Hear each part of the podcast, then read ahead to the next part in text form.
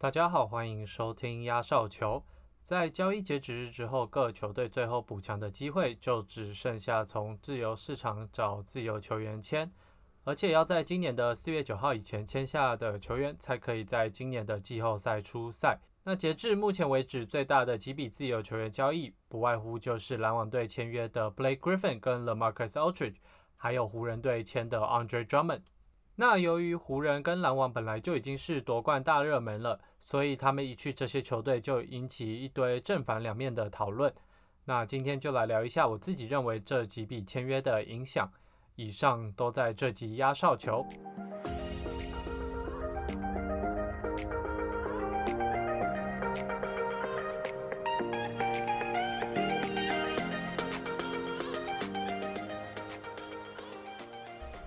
其实前几集在聊交易日有可能被交易的球员的时候，就有提到，呃，Blake Griffin、LaMarcus Aldridge 跟 Andre Drummond 是极有可能换球队的几位大咖球员。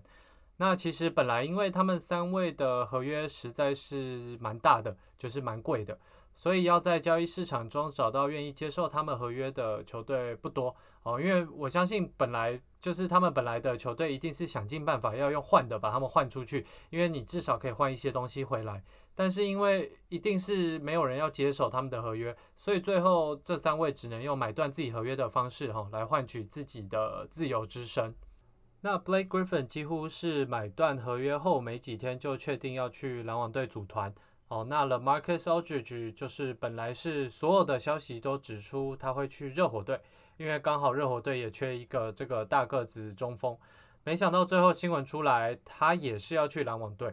哦，那很多人包含我自己就就很直觉啦，就认为说，诶，这两个人是要去抱大腿的，想要得到一队总冠军。哦，因为篮网呃目前已经有那个三巨头嘛，就是 Harden、Irving 跟 Durant，那感觉你只要有办法卡进。那十五人出赛名单里面，哦，你不用贡献太多，你也不用上场太多，你躺着你就可以领到一枚冠军戒指，哦，因为他们现在是目前分析师认为夺冠大热门，呃，夺冠的最热门的的球队了。那他们跟篮网签约就引发一堆讨论，哦，主轴大概就是说，诶，篮网队现在是不是史上最大团？我自己认为是的，因为。呃，你有原本的三巨头就算了嘛，那你现在又加入了曾经的这个状元郎 Blake Griffin 跟榜眼了 Marcus Aldridge，哦，是非变成五巨头。那因为我看到现在有人统计，就是说现在的篮网队的人，哦，刚刚讲到那五位，总共有四十一次全明星赛入选的次数。那他们每一位就是 Harden、Irving、Durant、Griffin、Aldridge，至少最少最少都有超过六次入选的记录。那我自己是不太喜欢这种抱团的风气哦，因为说真的，Blake Griffin 跟 LaMarcus Aldridge 都是用最便宜的老将合约签下来的。那尽管呃说老实话，他们也已经离他们巅峰期就是有点遥远了啦。哦，因为我之前才讲过嘛，我不相信呃 Blake Griffin 可以突然这个表现是 V 型反转，突然回春。但是他们在一般的情况下，也绝对不是你可以用这么少的钱哦可以签下来的球员。那呃，你当然站在这两位球员的立场的唯一的解释就是说，诶，我钱已经赚够了，那我要去篮网队，至少我如果在退休前，我可能可以拿到一次总冠军，好拿一枚戒指，那以后在我的履历上也可以增加一枚这个冠军的经历。那我们就可以来看一下 Blake Griffin 到篮网哦，到今天为止的数据。他总共目前已经打了五场，那平均十九分钟哦，可以得八点六分，呃，四点四个篮板跟二点二个助攻。那他的两分球命中率是六十五趴，三分球命中率五十五趴哦，非常的高。那场上场下的正负值是正的十二点四哦，算是一个很不错的替补成绩了。因为比起他原本今年在活塞队那个惨不忍睹的数据哦，简直就是呃两个不同的人，而且。我还记得，本来有说他已经两年吧没有灌过篮了哦，干篮哥有两年没办灌过篮，这本来是一个新闻标题。那结果到了篮网，他的第一球进球就是直接跳上去扣篮给你看。所以你说他之前在活塞队有没有可能在摆烂，就是想要被换走？这个就不好说了，我是不知道。但是可以确定的是。他在篮网队打球，明显的更有动力，然后他也更开心。你看所有的照片、影片，他脸上都是带着笑容，就是很享受在场上的时候。那这是之前他在活塞队没有的。然后呢，你再加上，因为现在他在篮网队，所有敌对的防守重点都不会在他的身上嘛，因为他只要负责在外线跑空档、接球投篮，或者是帮忙打切挡切，然后接球上篮，所以他的效率值变好是可以理解的。因为毕竟你在对手角度想，光是要防守 Harden、Irving。跟到时候归队的 Durant，你都忙不过来了，所以你不会特别的在赛前去研究要怎么守一个替补的 Blake Griffin 哦，所以他就有机会可以这个钻漏洞有空档投篮或上篮。那 LeMarcus Aldridge 的话，目前只在篮网打一场哦，对黄蜂队，那表现也算是有一定的水准了，因为他们那场就屌打黄蜂队嘛。不过，我认为就是还是要多看几场才看得出来说他在篮网到底有没有价值哦。因为其实篮网本来除了三巨头以外的球员的角色定位都已经蛮明确的，他们也花了蛮多时间在磨合的哈。因为像是这个 DeAndre Jordan 就是专门这个往篮筐冲的，然后 Nick Claxton 呢，他的防守方面是非常非常的好的，可以补足篮网的很多缺点哦。那 Landry Shamet 或者是 Joe Harris，就是他们的外围投射能力来贡献。那 Jeff Green 跟 Bruce Brown 今年也是打出生涯年的表现哦，所以你看，呃，他们已经有这么多很不错的角色型球员绿叶啦，在他们。旁边围绕，所以突然加了一个 Blake Griffin 跟 LeMarcus Aldridge 进来，势必对于教练团是一个非常大的考验哦，因为你毕竟上场时间就这么多，那你要怎么最有效率的分配，就是一个大问题了。尤其是你如果到时候到了季后赛，基本上会上场的球员大概就是八名到九名了。那 Blake Griffin 跟 Marcus Aldridge 如果上场时间一拉长，是不是还会有这么有效率？哦，这个是我最大的疑问啦。尤其是说你在季后赛防守强度一定会大幅的增强，那 Blake Griffin 跟 Marcus Aldridge 就不知道会不会有办法在那个体系下生存啦。不过他们也是至少有一个优势，就是说他们两个是非常非常有经验的老将嘛。因为他们两个加起来总共有一百二十五场季后赛的经验，那这些经验说不定反倒可以帮助他们在关键的时候，呃，如果关键的时候他们在场上哦，为球队做出一些贡献了。那我呃不管怎么样，反正我相信现在 Steve Nash 跟他的教练团现在头一定很头痛哦，因为虽然篮网最近一直赢球，然后状况看起来都很好，大家气氛看起来很好，但是到了季后赛。他势必要不断的在球员轮替上面做出调整跟做出选择，因为一定有一些人他不会像季赛一样得到这么多的上场时间。那呃，其实 Steve Nash 也算是蛮不知道该说衰还是说蛮运气好哦，因为他就是刚当上总教练的第一年嘛，就碰到了这个篮网队呃大换血，然后后来又换了一个 James Harden 来，然后现在又补了两个这么有。这个新度的老将，所以他要怎么融合，又变成是他的一个大问题哦。所以他这一年的考验是蛮多的啦。那我们接下来应该就可以好好的看到了季后赛，他怎么样去在球员轮替上跟球员的选择谁上场上哦做出选择。那另外一个选择去抱团的这个抱团仔，就是去湖人队的 Andre Drummond。啊，因为其实他跟湖人队签约之前，所有的消息也是指出说，诶，他有可能会去呃尼克啊、塞尔提克或热火队。那这些队球队其实都愿意提供专门的这个复数年的合约了，金额可能不是很多，但是就是至少是一个保障，你还可以打好几年的合约。但是最后，呃，他还是选择了去 LA 跟 LeBron James 还有 Anthony Davis 打球哈。那我觉得这也很明显，就是说。因为他在假设他去尼克队，他获得的上场时间跟他获得的这个瞩目的程度一定比他在 LA 多。因为在 LA 他充其量不过就是一个帮 LeBron James 跟 Anthony Davis 抢篮板的角色型球员嘛。但是去其他队，他搞不好可以当二当家这样子哦。所以他选择去 LA，我自己觉觉得就是一个很明显的想要赢得一座冠军的这个。举动啦，就是说他想要趁这次机会赢得一座冠军。那至于呃之后要跟什么球队签比较多年的合约，那等到暑假再说。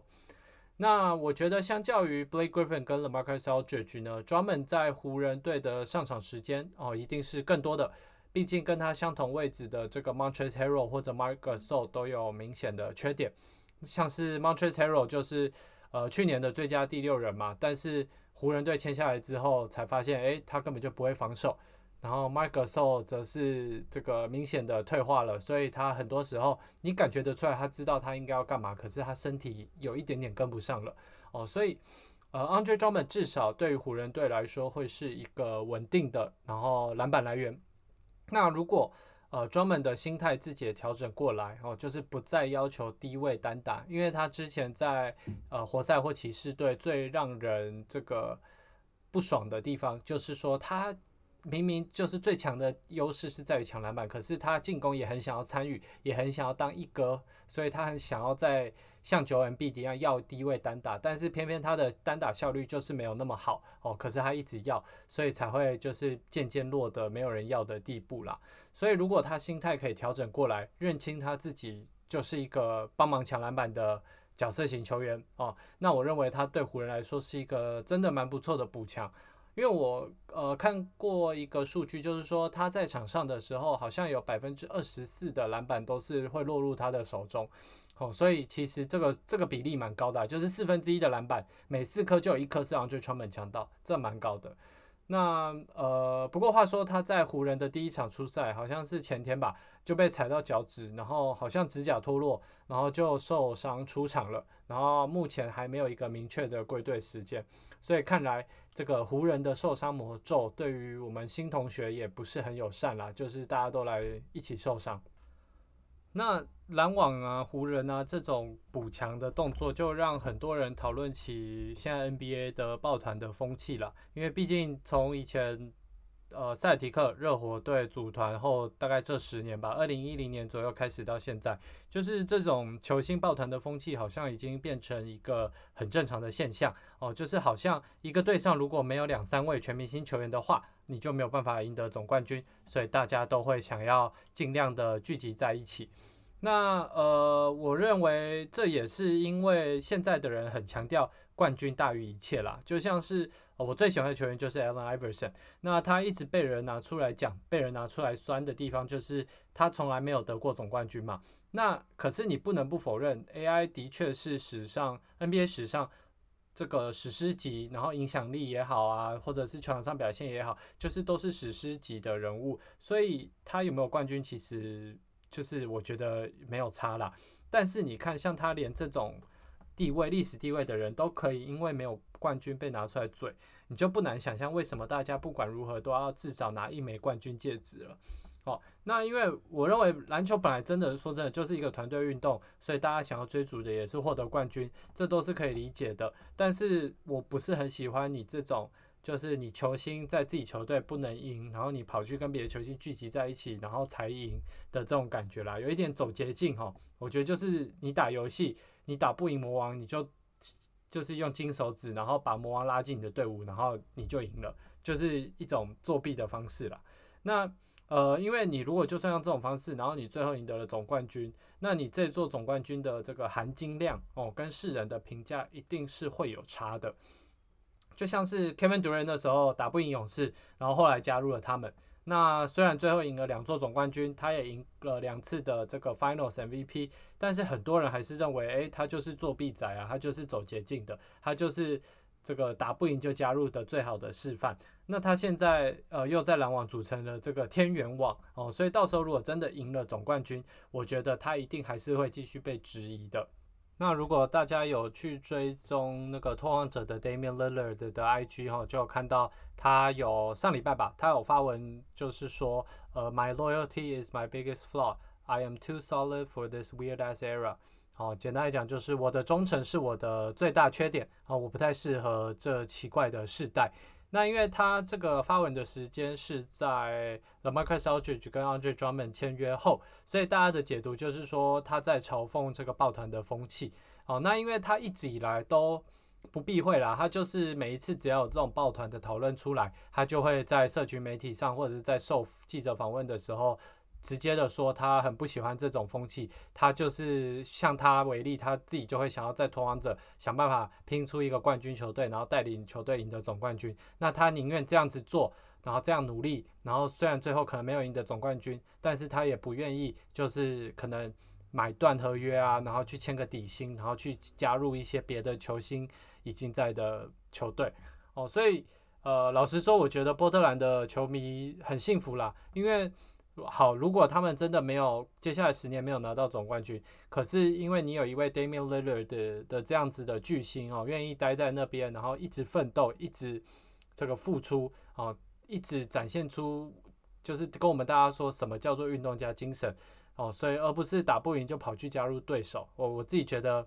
像 Kevin Durant 这种，我不喜欢 Kevin Durant，就是因为他的这种行为啦。我觉得他就是一个怎么讲，讲严重一点，就是一个懦夫啦，就是打不赢就去加入别人。那这礼拜一样有场外的新闻哦，因为像 NBA 这么大的一个商业帝国，球场下发生的事情一定也非常非常的精彩哦。那主角呢，就是我们刚刚讲到的 Kevin Durant 哦，他在这礼拜跟这个演艺圈的名人 Michael Rappaport。在 Twitter 上起了争执，那起因是因为呃日前 Kevin Durant 在赛后跟 TNT 进行一场访问的时候，那很明显的 Kevin Durant 那天就是不想接受访问，所以当 Charles Barkley 问他一个问题时，他就很单纯回答一个字，就是 Yes，然后就不讲话了，然后那时候气氛很尴尬了几秒钟。那因为你通常受访你都会不管被问到什么问题，你就会回几段话嘛，就是衍生讨论一些东西，那结果他就回一个字。哦，那后来 Michael Rappaport 就在 Twitter 上刁 KD 啦，就说，诶，如果你要这样，那还不如不接受，不要接受访问嘛。那结果 Kevin Durant 就私讯他，然后两个人就开始在私讯里吵起来。那 Durant 就是有用一些这个威胁的字眼跟歧视同性恋的词啦，所以呃，后来这个私讯内容呢，Michael Rappaport 就是直接截图贴上来给大家看，哦，因为感觉出来他很生气，虽然这已经是三个月以前的事情了。那呃，这整件事呃曝光之后，Kevin Durant 感觉有点想要大事化小哦，因为他后来还在 Twitter 上发文说，诶，我很常跟 Rappaport 这样互呛啊，我不知道为什么他这次这么生气，然后露贴几个笑脸，结果 Rappaport 就直接回说，我们才没有常这样，你不要装熟哦，你有种再给我威胁我老婆试试看哦，所以后来就是有一种大事化小失败，那后来联盟也介入调查这件事。因为毕竟就是 Durant 的确有使用很多不恰当的字眼嘛，那呃后来他们调查完就决定罚 Kevin Durant 五万块美金哦。那我们之前讲到这个 Myers Leonard 的事件的时候，也有讲到，呃，因为 NBA 联盟官方跟球员工会的协议，五万美金已经是联盟可以寄出的这个最高罚金了哈，所以呃基本上五万已经是很严重的事情了。那呃，Kevin Durant 一直以来都有因为社群网络上的言论这个上新闻过了，因为像他最一开始也被抓到说，诶，他有好几个小号，就是别的账号嘛，然后专门拿来反呛那些在网络上呛他的乡民哦，因为主要是有一次他忘了切换账号，结果被发现自己在捧自己。哦，然后或者是两年前，他跟一个网络上的这个小孩吵起来，哦，叫他回去扫宿舍，不要在那边讲篮球，因为他不懂。哦，然后这件事也被闹得蛮大。然后或者是前一阵子受伤的时候，他也大方的说，虽然他不能上场比赛，但是他觉得他在场下，尤其是社群媒体上的贡献也是呃很辛苦的，很努力的，有一点在自嘲自己的感觉啦。那呃，因为我觉得。他自从当年他决定去勇士之后，他就变得很在意自己的评价，因为就像我刚刚讲的，像我这种人就会觉得他那个行为我非常的不欣赏哦，所以呃，Kevin Durant 就变得非常敏感嘛。那除了他在社群上这个大战乡民以外，他也常常跟媒体杠上，像是那个 TNT 的 Stephen A. Smith 不止一次跟他吵起来，然后现在好像只要是跟 Kevin Durant 有关，就尽量不会安排呃 Stephen A. 去访问啦。或者是他之前也跟前队友哦，现在常在这个 ESPN 的 Jump 出席的 Kendrick Perkins 哦吵起来，在幕前幕后都有。那呃，其实大部分跟 Kevin 主任吵起来，都是因为讲到他当时去勇士队的这个决定哦，就是那时候他明明是一个非常有才能的这个史诗级的球员嘛，那。因为他的进攻真的就是无解啊，你挡不了啊，他这么高，然后投篮又这么准，但是他选择去一个刚夺冠的勇士队抱腿，所以这个举动很多人就是认为说，哎，你跟我们认知的运动家精神真的差太多了哦，所以他也因为这样很常被批评啦。那这一集我们就先到这，我们下周见，拜拜。